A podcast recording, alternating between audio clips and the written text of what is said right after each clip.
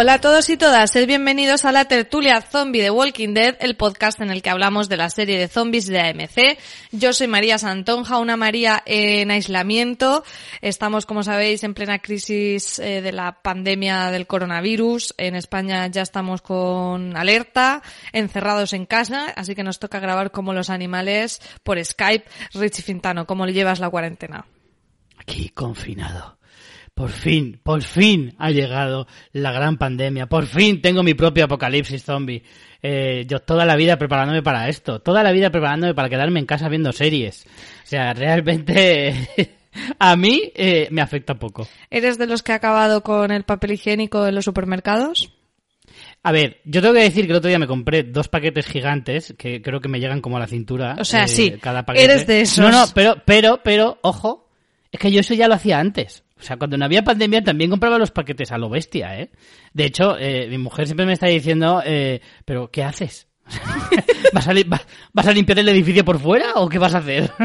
no, pero porque, ¿sabes por qué? Porque el papel higiénico, a pesar de lo que diga la gente, no es un recurso barato, ¿eh? O sea, es bastante caro el paquete. Entonces yo siempre aprovecho las ofertas del Carrefour del 3x2 Es que es muy de llevo ofertas. Siempre ha sido muy de Bueno, ofertas. a lo loco.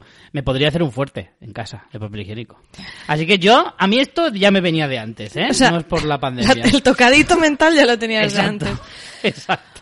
Bueno, hacemos un poco de broma, pero los que nos estáis escuchando sabéis que la situación está un poquillo chunga. Eh, bueno, mm, es nuestra manera también de sobrellevar esto, con Exacto. humor, como podemos. No significa que no estemos solidarizándonos con todo el personal sanitario que se lo está currando un montón. Y bueno, sabemos que hay gente que lo está pasando mal, está habiendo víctimas mortales y, y bueno, incluso una cosa que yo no había pensado, que hoy leyendo en Twitter algún caso, familiares de esas personas que están muriendo que no pueden ir a los funerales. Es que es muy grave Exacto. todo lo que está pasando.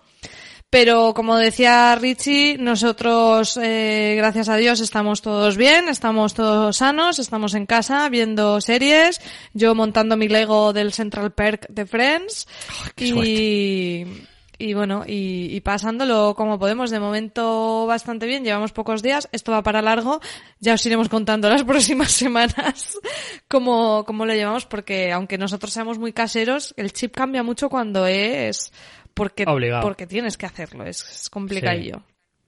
Es verdad, a mí me pasa también. Bueno, nosotros hemos fantaseado muchas veces en el podcast con, con rompernos Hemos recibido tweets sobre ese tema, en plan, ya está lo Sí. que habíais deseado siempre. Efectivamente, siempre hemos fantaseado con rompernos una pierna y tener tiempo para ver todas esas series que se te quedan acumuladas. Pues bueno, eh, nuestras plegarias han sido escuchadas sin necesidad de romperte el fémur. Por lo tanto, oye, en ese sentido, bien. A mí me pasa que, joder, ahora tengo tantas cosas que, que, que podría hacer estando en casa que, me, que no sé qué elegir. Eh, me planteé ayer montar un puzzle de mil piezas, no te digo más. Ya, yo estaba echándome de menos tener algún puzzle, pero bueno, ya monté los Lego y ya me quedé sin nada así que montar. No tengo más cosas que montar, ni estanterías de Ikea, ni nada. Creo que voy a lavar las cortinas. Bueno, tengo la casa limpísima. He conseguido, también.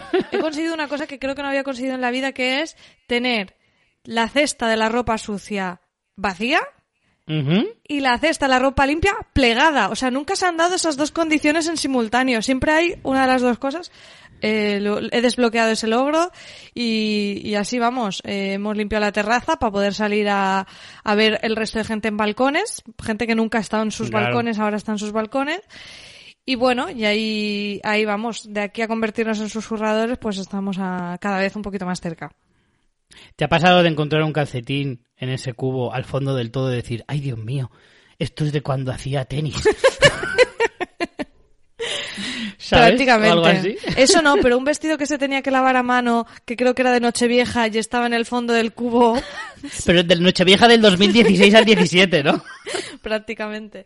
En fin, pues nada, eh, gente, pues podemos recomendaros que escuchéis podcast, que estéis tranquilos, Sí.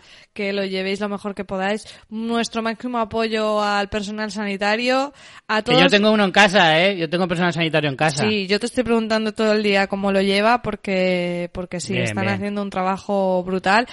A todos los informáticos que están montando todos los sistemas para el teletrabajo de todo el mundo en, en tiempo récord. Y a esas mamás y papás que van a tener que estar encerrados con niños, pequeños en casa. eh, toda mi empatía y admiración. Pues sí, para ellos les dedicamos este podcast de hoy y como decía María, eh, en fin, nosotros sabéis cuál es nuestro estilo, nuestra forma de ser, nos tomamos un poco todo a guasa y porque de la misma manera que hay que tomárselo en serio, también hay que tener un rato para sonreír y pasarlo bien en una situación un poco adversa. Así que yo creo que podemos ir tirando ya, vamos con el episodio. ¿Has dicho la ficha? No, ¿no? No, te iba a decir que no sé si este episodio justo es el mejor para, para estar riéndonos porque a mí personalmente no me ha gustado mucho. Ahora iremos. ¿No te ha gustado? A mí sí. A mí no. Eh, Yo es que estoy muy a tope con esta temporada, ¿eh? Ya, Estoy muy a tope ya con lo esta sé, temporada. Ya lo sé. Yo aquí mm, tengo mis peros. Es el episodio 11 de la décima temporada, título original Walk with Us, español Lucero del Alba. No sé por qué, pero vale. Ole, ole. Yo creo que es porque en el, el Walk with Us creo que es por, eh, es una de las frases de ese cántico que entonan y no sé qué, y como en la traducción la frase la habrán cambiado, pues Como en la traducción, por lo que sea, no dice Lucero del Alba, no lo sé. pues han dicho, lo ponemos aquí. Además es que el Walk With Us me gusta más porque habla un poco de cómo Negan empieza a andar con los susurradores, o yo lo entiendo así. Y Lucero Sí. del Alba, pues ahí ya se me acaba la interpretación, no, no sé a qué se refiere. Madre mía. Se emitió en AMC USA el 8 de marzo y aquí en España a través de Fox España el día 9 de marzo. Fecha pre-apocalipsis. Vamos con el episodio. Eh, a mí no me ha gustado, más que nada porque creo que cuenta muchas cosas así como muy dispersas y es solo al final cuando llega la mandanguita buena. Que el resto de cosas dispersas tampoco me disgustan, pero me da un poco de rabia que al final nos dejen como a las puertas casi de la batalla y nos muestren tan poco eh, no sé, es como un cliffhanger demasiado bestia, demasiado jugarreta en este caso. Sí, bueno, no sé, a mí me ha causado el efecto este de, de que te deja un cliffhanger de decir, me cago en la... O sea, que en parte te da rabia, pero no, por otra parte te deja con muchas, muchas ganas de más.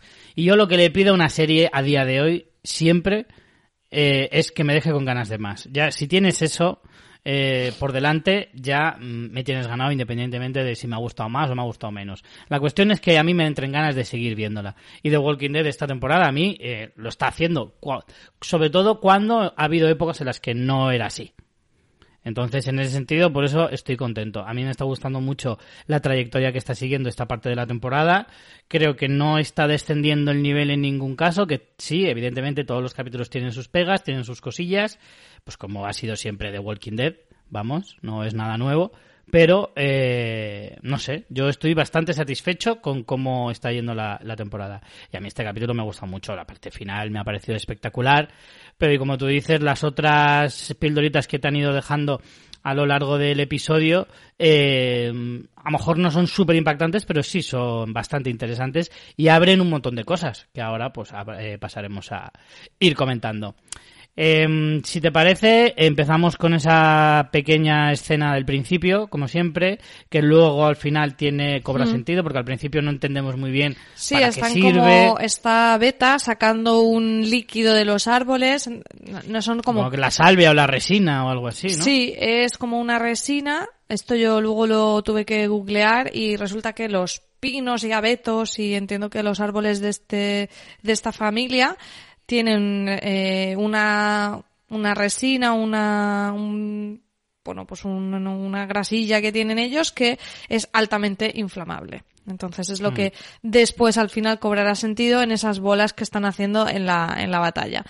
Pero bueno, como dices, eso es un pequeño, mm, una pequeña pincelada que primero vemos descontextualizada, igual que nos pasó en el episodio anterior con Beta entrando en esa caravana que luego cobró sentido.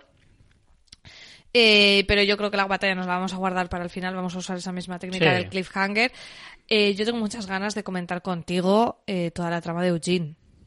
Sí, sí, yo por ahí iba a tirar ahora y te iba a decir que, bueno, a ver, por un lado me interesa por la parte que desconocemos, es decir, la parte de la otra persona, quién es, de dónde Stephanie sale, y su grupo. sí, es un grupo nuevo, es un grupo que ya conocemos, es una trampa, no lo es, todo ese tipo, toda esa parte me interesa bastante, creo que genera mucho suspense y que puede dar juego para nuevas tramas y nuevos personajes, nuevo todo eso, puede quedarse en nada, que también puede ser, Mm, Pero ya le han no dado sería mucha coba. La ¿no? primera vez que The Walking Dead hace una cosa así, que te pone un cebo muy grande para que luego acabe en nada. Por lo tanto, esa desconfianza también se la ha ganado un poco a pulso la serie, también te lo digo. Pero luego está la parte de Eugene, que es que, a ver, yo sé que se intenta mucho por la parte de este personaje, que, que hay muchas, personajes le intentan dar muchas vueltas y demás, pero es que nunca me acaba de, acaba de, de, de interesar del todo. A mí lo que le pasa a Eugene, sinceramente, me sudará. O sea, es que me da igual directamente. Entonces, mmm, que sea con Eugene concretamente, si hubiera, yo qué sé, si fuera con Aaron o si fuera con otro personaje que me pueda interesar un poco más, pues a lo mejor le daría un poco más de vidilla. Pero no sé, a ti, ¿qué te, qué te mueve por dentro esta trama? A ver, a mí me da risa, es lo que dices. Creo que con Eugene quieren hacernos una especie de Forrest Gump que tenga un punto entrañable, pero es que no es nada entrañable. Entonces, pues me no. da bastante la risa. Eh, me parece por lo menos interesante que hayan dado cierre a todo esto con Rosita, de si sí o si no. Ese punto en que Rosita eh, le, le, hace como un poco esa trampa, ese juego como bésame, que realmente ya sabe que no le va a besar porque se ha dado cuenta de que se ha enamorado de Stephanie. Bueno, espero que por fin den cierre a esta historia de amor que no nos interesa a nadie y que nos ha parecido la risión más que otra cosa y estoy contigo en que me interesa ver en qué queda la parte de esta gente eh, de la de la radio. Mm, no sé no sé exactamente en qué en qué quedará pero bueno eso es lo que a mí me interesa de entrada. Yo lo por en algún momento pensé que cuando llega el momento de la batalla y demás pudieran ser ese séptimo de caballería que llega en el último momento para salvarles yo, bueno, luego iremos con el tema de la batalla y demás, como qué, qué puede, qué, qué opciones tienen o qué puede pasar en el próximo episodio. Pero, mmm, claro, según ha avanzado la trama, ya han quedado para dentro de una semana, todavía no saben exactamente dónde están, han quedado en un punto intermedio, se supone, y tal, mmm, veo poco probable que eso vaya a suceder. Pero vamos, en cualquier caso, no sé por qué lo han puesto en este momento concreto, ¿sabes? Creo que mmm, si lo han puesto en este momento tiene que ser por algo, si no, me parece un poquito inoportuno. Es decir, esto podría haber sido hace dos episodios o puede ser dentro de dos. ¿Por qué en este? En este en el que justo empieza una batalla muy gorda eh, que sin duda nos va a traer cola y que va a traer probablemente incluso alguna muerte importante. Sí, hombre, Eugene lo que hace es como que coge fuerzas, ¿no? Para la batalla en plan, voy a pelear porque tengo una cita que, en fin. A mí es que me da la risa mm. con todo lo que tenga que ver con sí, el Pues sí, la verdad que sí. Y luego tenemos, eh, hablábamos en el episodio en el que tuvimos el ñiqui ñiqui entre Alfa y Negan, que había poco sexo en esta serie, y oye, sí. otra vez, otro revolcón entre Ezequiel y Carol en esta ocasión. Eh, el, revol el revolcón eh, premuerte. Premuerte, efectivamente. Un poco loser ahí el, el rey Ezequiel diciendo, mm, si no supieras que estoy moribundo, eh, hubiera pasado igual. Y Carol haciéndose la loca totalmente. Mm, no lo sé, no lo sé esto qué te ha parecido. A ver, mm, por todos es conocido y más de uno ha sufrido o gozado, según como lo veas, eh, el sexo por compasión. Vamos a ver, no eh, está muy estimulado, muy, muy estimulado, no, estipulado, quería decir, en la sociedad. Por lo tanto, no, na, nadie se puede sorprender. Además, el sexo por cáncer también es, en cierto modo, eh, se, se, se aprueba, ¿no? Se ve bien. Dice, joder, que menos que te vayas con un alegrón, digo yo. A eso sí, el momentazo de él en la cama, prácticamente crucificado, con, con, los brazos abiertos, la barba, el pelo así, en plan, soy el Jesucristo negro, o sea, me ha parecido tremendo, ¿eh? Tremendo.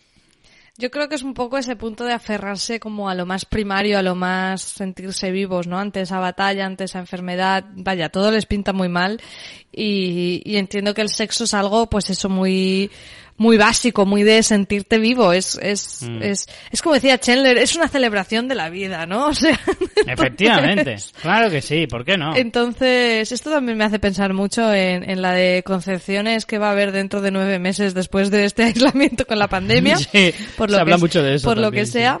En, en China lo que ha habido es un montón de divorcios también, ¿eh? Que, ojo, cuidado. Y, y bueno, no sé, yo creo que también son tramas que estamos viendo que están casi en un punto de agotamiento, ¿no? Yo creo que con Ezequiel, eh, que con mm. Ezequiel además tenemos luego otra parte con una conversación con, con Daryl. Eh, no sé si tú lo ves como yo, pero creo que tiene mucha pinta de que se va a morir y no va a ser el cáncer. De hecho, yo es que si fuera Ezequiel lo preferiría. Es decir, total, si me voy a morir igual, por lo menos que sea rápido y que sea en batalla y que sea un poco con algún sentido. Morirme de cáncer en una, en una cama dentro de dos meses o tres no tiene nada de guay, realmente. Entonces, no sé, en ese sentido creo que... Eh, además es que la serie podía aprovechar el hecho de tener una muerte no por esperada, no va a dejar de ser impactante porque al final es un, es un personaje gordo. Creo que es una buena excusa para cargarte a alguien sin que trastoque mucho la serie, porque es como tú dices, yo creo que Ezequiel está ya agotado. Su, su trama está muy agotada, además ya le han puesto una cuenta atrás, por lo tanto ya qué sentido tiene alargarla. Hmm. Sí, y yo a la que me refería que, a la escena que me refería con Daryl, que me parece que indica que tiene como muchas papeletas, es esa escena en la que los dos como en su, en su rudeza hablan como que ninguno tiene nada uno en contra del otro. Realmente no lo hacen explícito, pero es un poco esas paces entre los dos por esa cierta tensión que hubo por Carol.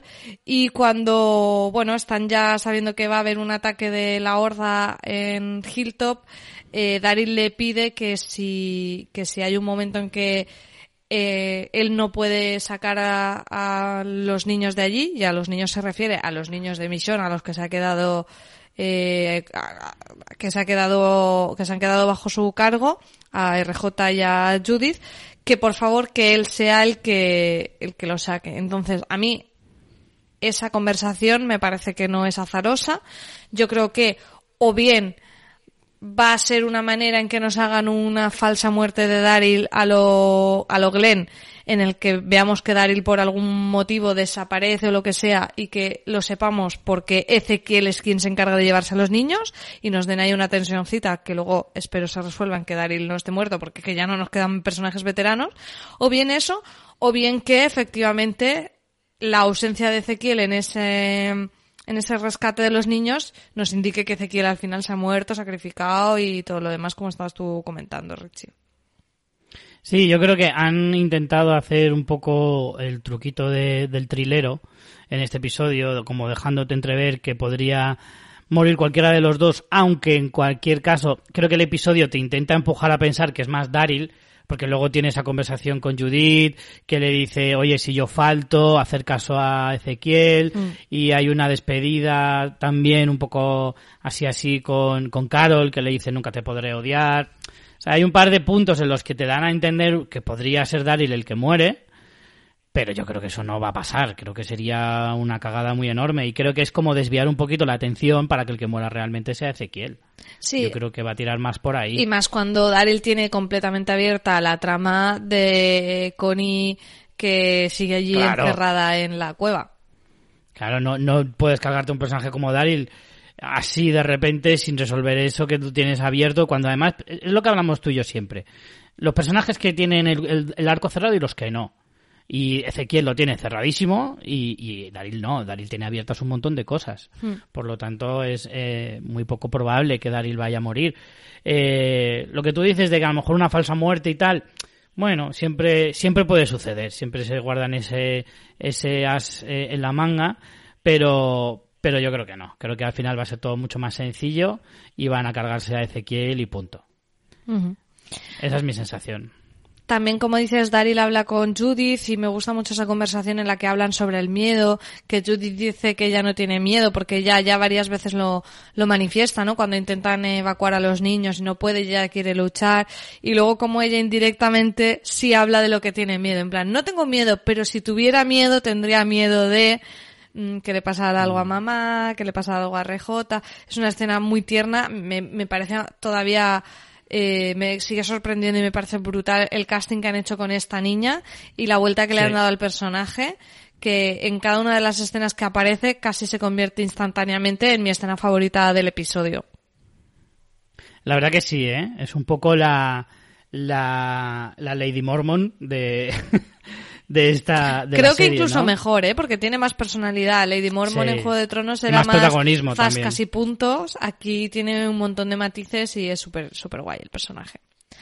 La verdad es que mm, a mí no me disgustaría la idea de ver crecer a esta niña en el sentido de con esa misma pauta de personaje, con esa misma personalidad y demás, que por ejemplo cuando terminara esta temporada hicieran otro salto temporal de estos que Mm. hacen de años y encontrárnosla ya adolescente, con 15, 16 años, cuando ya es una es una chica ya un poco más madura, muy curtida, porque al final esta chica, esta niña ha nacido en el apocalipsis, no conoce otra cosa, conoce muy bien el mundo en el que se ha criado y ha crecido y madurado con ese ambiente. Entonces, encontrarnos con una chica de 15 años o por ahí que ya tiene incluso edad para luchar y demás, joder, a mí eso me molaría verlo, ¿eh?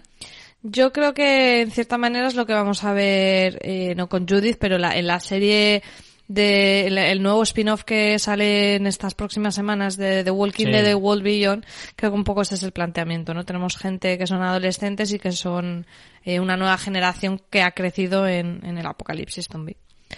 Eh, bueno, en el bando de los buenos, más o menos esto es lo que ocurre. Tenemos también una escena cortita entre Carol y Lidia, en el que hablan de Alfa nuevamente, de si a, al Carol, mm, si Lidia perdonaría a Carol por si acabara matándola y demás, que a mí no me pareció especialmente interesante. Ya la relación entre ellas dos, no sé, no, como que no me dice nada. Creo que el personaje de Lidia también lo veo un poco ya agotado, dando un poco vueltas sobre sí mismo, pero no sé si a ti te parece interesante comentar algo más de esa escena.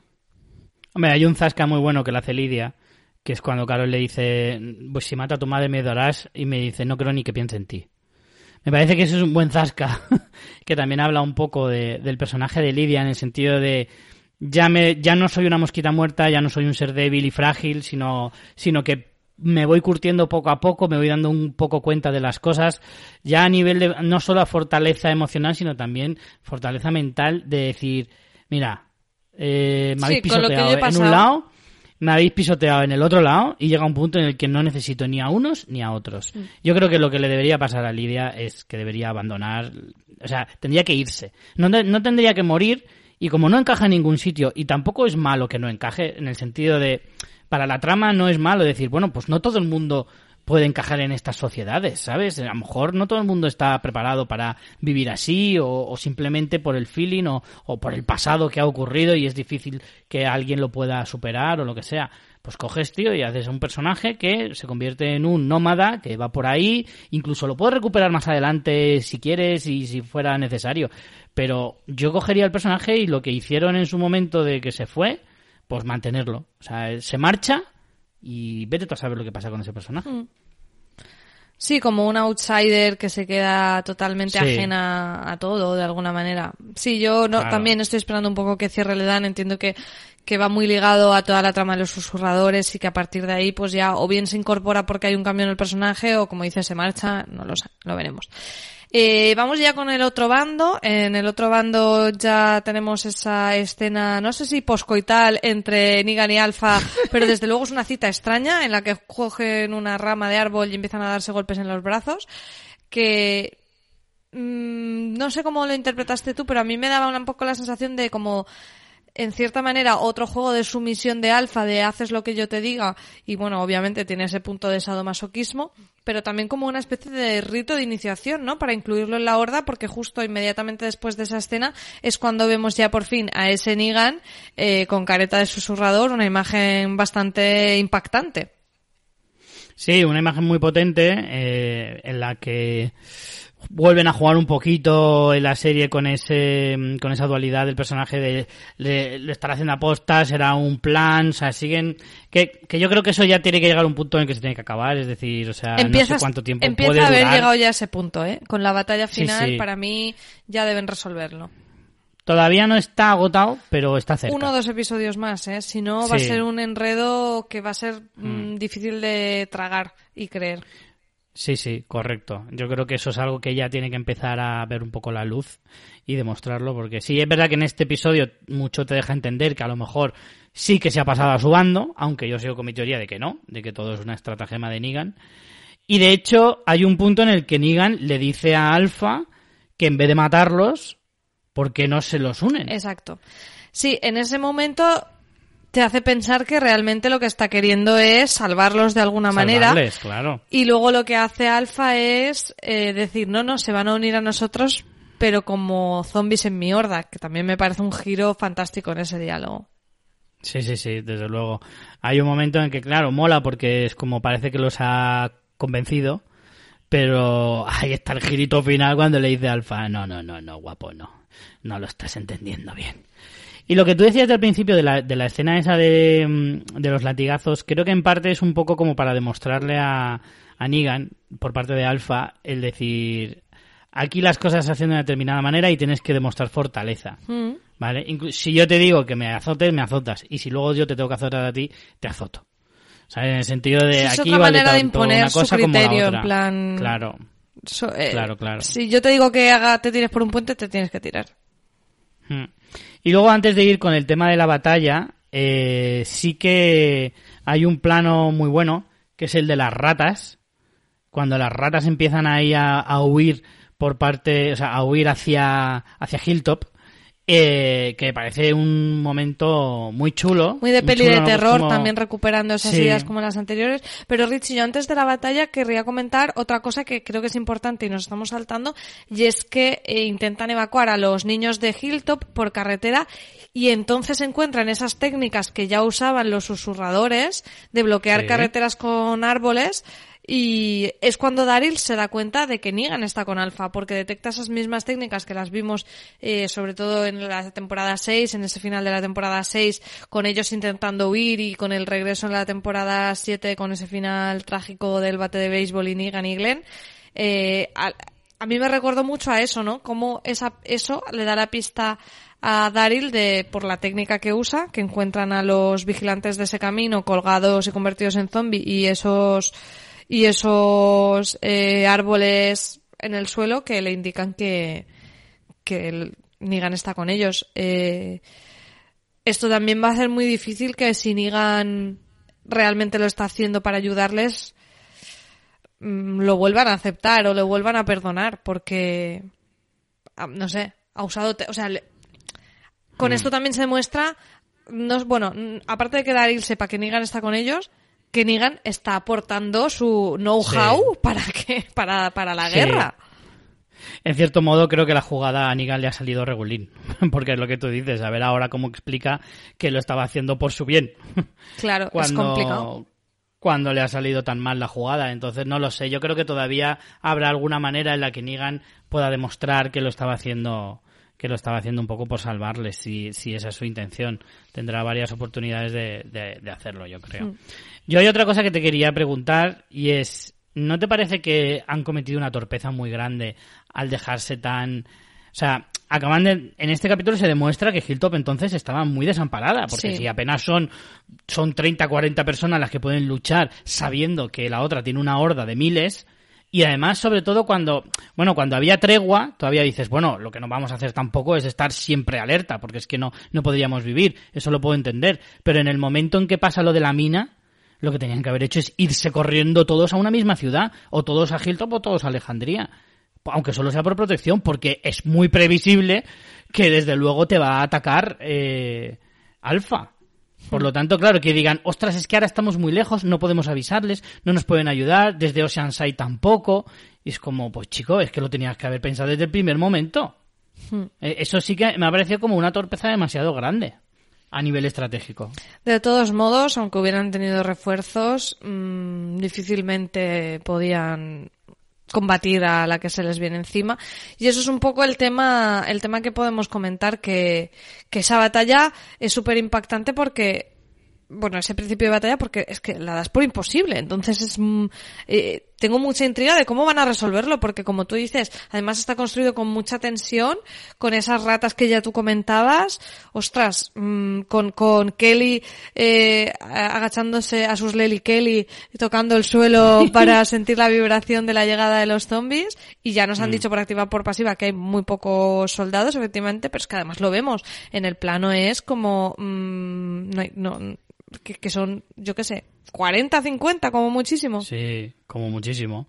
Por eso te digo que yo creo que esto solo se puede salvar con la técnica del séptimo de caballería que aparezca de repente. no sé quiénes pueden ser, o sea, desde Oceanside, de alguien que les haya eh, avisado y que llegaran tarde, pero que bueno, que, que al final consigan salvar un poco la situación. Alejandría o un nuevo grupo. Yo sigo pensando que Maggie puede aparecer en cualquier momento y a lo mejor es este el momento. Muy apropiado, pues sí, ya lo sabemos que esto suele suceder así, pero... Pues fíjate, yo no lo había pensado eso y me parece buena idea. Claro, podría ser Maggie, que a lo mejor les tenían monitorizados desde hace tiempo, o, o que, por ejemplo, la Stephanie esta en realidad les estaba engañando, estaba engañando a Eugene, pero sí que les tenía vigilado desde hace tiempo, por ejemplo. Eh, alguna cosa sí tiene que haber pasado de que ellos, alguien les va a salvar que ellos no esperan. Porque es que es verdad que tal y como está la situación ahora mismo, eh, están totalmente vendidos.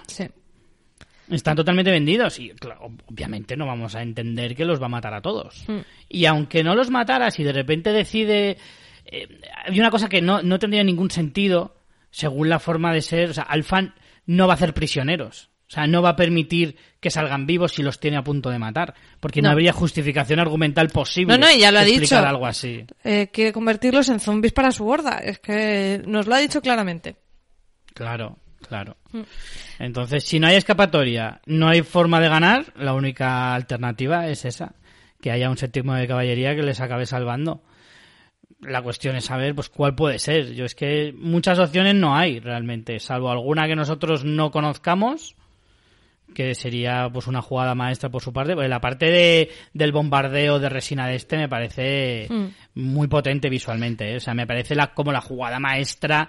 Ya sabes que yo soy muy fan de las jugadas maestras y las estrategias. Pero tenemos varias. Lo que pasa es que tenemos algunas fallidas en cuanto a defensa. Tenemos esa alambrada que les dura nada y menos, pero bueno, como idea está bien. Como idea está chulo y además me gusta mucho porque si te das cuenta, no sé si te fijaste, esta, esta batalla cierra el círculo de ese primer episodio de día de entrenamiento en que los veíamos con los escudos en formación, haciendo esa técnica de los soplitas griegos con las lanzas y demás. Entonces, tiene mucho paralelismo con aquella escena porque incluso está también rodada a cámara lenta como vimos en aquel momento.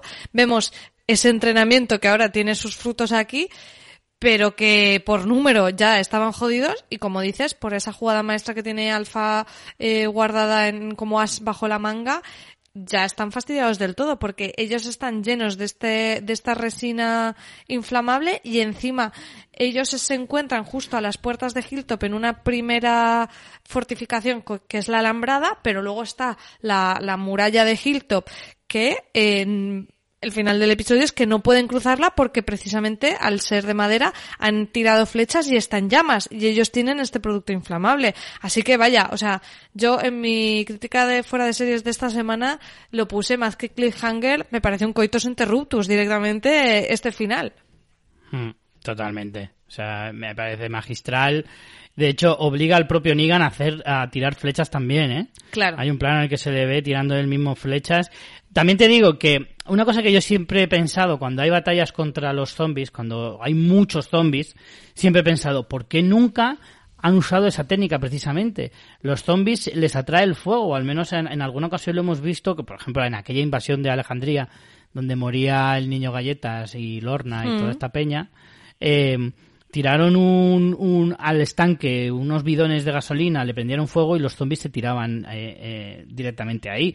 Siempre he pensado que cuando vienen unas hordas tan gigantes, mm, ¿cómo no tiran unos cuantos cócteles Molotov o preparan unas hogueras eh, en plan como ocurría en las épocas medievales, que tiraban bolas de fuego y cosas por el estilo?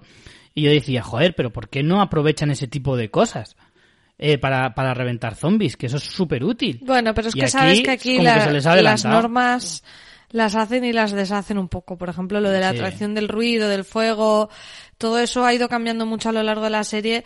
Es más, fíjate que como con los, lo, lo hablábamos creo en el episodio anterior, ¿no?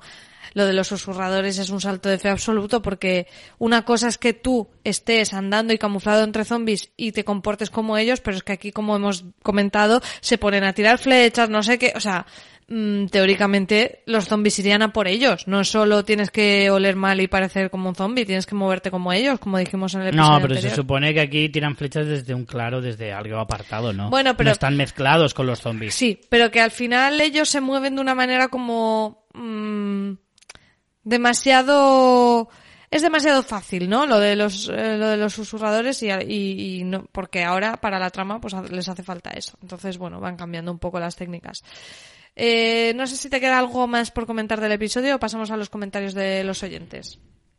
No, simplemente eso, que a mí en definitiva el, el episodio tal y como acaba lo deja muy muy en lo alto y, y, la verdad es que, jolín, soy muy muy ansioso por ver qué, qué va a pasar en el próximo episodio. Pues sí, por suerte, como hemos grabado tan tarde, solo se tendrás que esperar hasta mañana. Sí, Correcto. Vamos con los comentarios de los oyentes. Norgara, un habitual, nos dice, buenas putridos, capitulazo. No sé ni por dónde empezar. Ha tenido de todo, momentos muy bonitos con Eugene y cantándose un Iron Maiden a dúo con su nuevo ligue. Ah, eso estuvo muy bien también. Hemos tenido, esto vamos a hacerlo dentro de nada también por Skype en, en, en la alerta que tenemos en España. Hemos tenido reconciliación de Carol y el rey Mopa, Daryl diciéndole que nunca podría odiarla, y el final, por Dios, ese final con defensa espartana de Hilltop, con cliffhanger final, en fin, brutal. No sé si solo soy yo, pero Negan está claro que va a traicionarla. Está fingiendo muy bien, pero está claro que él no quería matarlos. Y bueno, vayamos haciendo quinielas para las muertes. En fin, lo dicho, de los mejores capítulos de la serie. El cura Legañas decía, hola mis, putridos amigos, aunque no comente, os sigo escuchando cada semana. Me está gustando todo el arranque de esta parte B eh, de esta temporada, todo muy épico y con bastante suspense. Tristemente, el olor a tierra de bastantes personajes eh, nos va a hacer sufrir, cosa que eh, no, va a, no va a venir mal por la cantidad de localizaciones y personajes recurrentes que tiene acumulados ya. Ángela Kang eh, tiene Diógenes fijo. Eh, gracias por los buenos ratos que nos dais. Besazos. Un abrazo muy fuerte para el cura Legañas. Que hace pues un sí, un no, besito no muy grande. vemos. Mariano nos dice, hola amigos transatlánticos, me parece que fue un capítulo que mezcló un poco de relleno hasta la mitad y un muy buen final. Mira, aquí Mariano lo ve como yo. Al estilo de los de fin de temporada, emulando a los 300. Más allá de lo épico del conflicto bélico, las bombas de resina y de mases, los laureles se los lleva Eugene con su chat roulette post-apocalíptico y las ganas de vencer en la batalla para realizar el encuentro cercano del tercer tipo con su amada. Por cierto, ¿alguna teoría sobre esa mujer? Bueno, los saludo desde Buenos, desde Buenos Aires y nos escuchamos. Pues, a ver, es que uf, nos han dado muy pocos datos de, de esta, de esta trama con esta mujer. Yo creo que podría ser un grupo nuevo, porque hace tiempo que no tenemos grupos nuevos. Hace falta Sí. a lo mejor también completar A mí me un poco apetece con un grupo nuevo ya. nuevos. Y personajes nuevos también. O sea, creo que hay que ir renovando. Eh, se han ido muriendo bastantes a lo largo de los últimos tiempos y creo que hace falta ya una nueva a lo mejor incluso un nuevo, una nueva localización, es decir, otro tipo de sociedad, otro tipo de pueblo, otro, otro asentamiento o lo que sea, aunque sea en la lejanía. En cualquier caso, yo creo que no está de más y, y la verdad es que me genera bastante inquietud. Y por otro lado, eh, es cierto que hemos pasado muy por alto el tema de, de lo de Eugene con la chica esta, eh, en plan, es que a mí me recordaba mucho de esas primeras veces que hablabas por el Messenger con alguien sin conocerlo de nada Sí, totalmente. que habías hablado por, por internet, Totalmente. habías conocido en un foro o en cualquier página de estas y empiezas a hablar con ella, no la conoces, no, no sabes, no tienes ni una foto y dices, ay, ¿cómo será? Me ha parecido un poco, un poco dos milero, eh, esa, esa parte. Bueno, pero es que en el apocalipsis eh, la radio, efectivamente, como decían, es el nuevo charrulé, el nuevo messenger y... El nuevo chat de Terra. Exactamente, chat de terra ya para los más veteranos, madre mía. Chat de Terra que ahí como te podías encontrar cualquier cosa es muy del apocalipsis. Pues sí. Suerte que por radio no se puede mandar fotopolla. Eh, luego Pablo desde Panamá. Otro, otro clásico. dice- Pablo desde Panamá dice, excelente episodio, un detallito. Darryl, Darryl le llama. Darryl es familia de Wolverine. Eh, al final del episodio 10 estaba vuel- vuelto verga, malherido. Vale, vale. Muy bien, Pablo, que nos ha puesto aquí la traducción simultánea. Eh, quería decir malherido. eh, y ya está, y ya en este, listo para la guerra. ¿Se fijaron que la escena cuando bajada de la escalera tenía la venda en la pierna derecha? Eugene apasionado con su línea caliente. Se dio el lujo de chifiar, es decir, despreciar a Rosita, que está buenísima. Y, que hablar de Negan versión susurrador y con un amor podrido eh, con Alfa. Del carajo, lo del carajo sí que se entiende, Pablo. Aquí también se usa. Que nos ha puesto entre, entre paréntesis súper. Eh, espero que el siguiente episodio mantenga el nivel. Saludos desde el Caribe, ya nuevos integrantes del COVID-19 Club. Muy bien. Oye, pues ya sabemos que también ha llegado por allí. Sí, así estamos todo el mundo. Miguel Ángel nos dice la guerra a punto de estallar y perdemos medio capítulo con Eugene, al cuerno con Eugene y su amiguita. Simplemente creo que no era el momento para dedicar tanto tiempo a esta historia, ni nunca es el momento, la verdad. Aunque puede que sea el nexo para los siguientes villanos. En esta super batalla tendría que estar Michonne. Un saludo. Eh, Bea Kido dice, Jolín, qué buena es esta serie, coño. Así, tal cual. Eh, temo mucho por Daryl, tantas despedidas bonitas y hasta tiene un chaleco fosforito ahora para que eh, se le reconozca bien en medio de la horda, por ejemplo. ¿Y qué pensáis de Negan? Porque estaba, estaba muy con la, con la teoría de que se infiltraba para cargárselos desde dentro y así ganarse su perdón, pero cada vez se le ve más cómodo y no es mucho el de ir con el bando perdedor. Me encantó cuando los encierran cortando los caminos y Daryl se da cuenta de que está con ellos. Un besote. Ay, se, se, le había olvidado. Por cierto, en la foto que habéis puesto, Negan parece sacado de la peli de Tim Burton. de una peli de Tim Burton. Es verdad, podría ser perfectamente. Sí, sí, sí. Muertito y Agustito dice, a mí este capítulo me ha gustado menos que el otro. Veía desde el comienzo que nos iba a dejar con batalla, con la batalla a medias. Era una buena ocasión para uno de esos capítulos largos que, por cierto, este año no ha habido. Aún así, se nota en general el cambio de showrunner. Saludos. El verga larga, que hoy no, este, esta semana no me la pegas, ¿eh? ya, ya te cogí la medida. El verga larga nos dice, toda la decepción eh, la toma las de decisiones del grupo que ha sobrevivido batallas más grandes. Cualquiera dice que Daryl los traicionó con esa frase de Negan está con ellos, no podemos escapar. Qué estupidez. Solo necesitaban un buen mecanismo para llamar la atención de los zombies, una explosión, un incendio o fuegos artificiales. Pero deciden enfrentarse a miles de zombies así Mm, por sus pelotas. Creo que a Negan se le hizo demasiado tarde para traicionar a Alpha, quien, eh, quien único puede salvar al grupo de Cory con Magna que hayan logrado salir de la cueva y se hayan llevado la dinamita con ella. Hostia, qué buena teoría. No es mala esa, ¿no? Qué buena teoría, Elber. Eh, fuera de eso, eh, no les veo salvación. Saludos desde la isla del encanto, Puerto Rico. Oye, mucho puertorriqueño señor. últimamente. Muy buena teoría, señor Galarga. Angélica nos dice, Oli, qué guay, tres de tres me han gustado, aunque en este hay alguna charla de más, pero necesaria para un seguro pre-despido. Ay, qué tensión. Mi teoría, Negan está llevando la madre de susurradores hasta la persona que lo dejó escapar.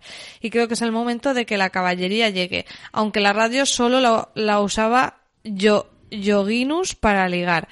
Además, creo que el doblador ha dejado de hablar raro para darle al personaje, darles al personaje un aire de madurez, un beso, un beso podrido. Eh, Radio Aficionado Zombie dice esta segunda parte de la temporada eh, la están llevando con mucha tensión, aunque este capítulo ha tenido muchas escenas que huelen a despedida, incluido folleteo. Creo que Negan se tiene. Claro, eso no lo hemos comentado. El folleteo también da más teoría aún de que Ezequiel muera. Pues claro, sí, sí lo estábamos diciendo, que joder, qué mejor manera de abandonar el mundo que así de contento. Pues claro que sí.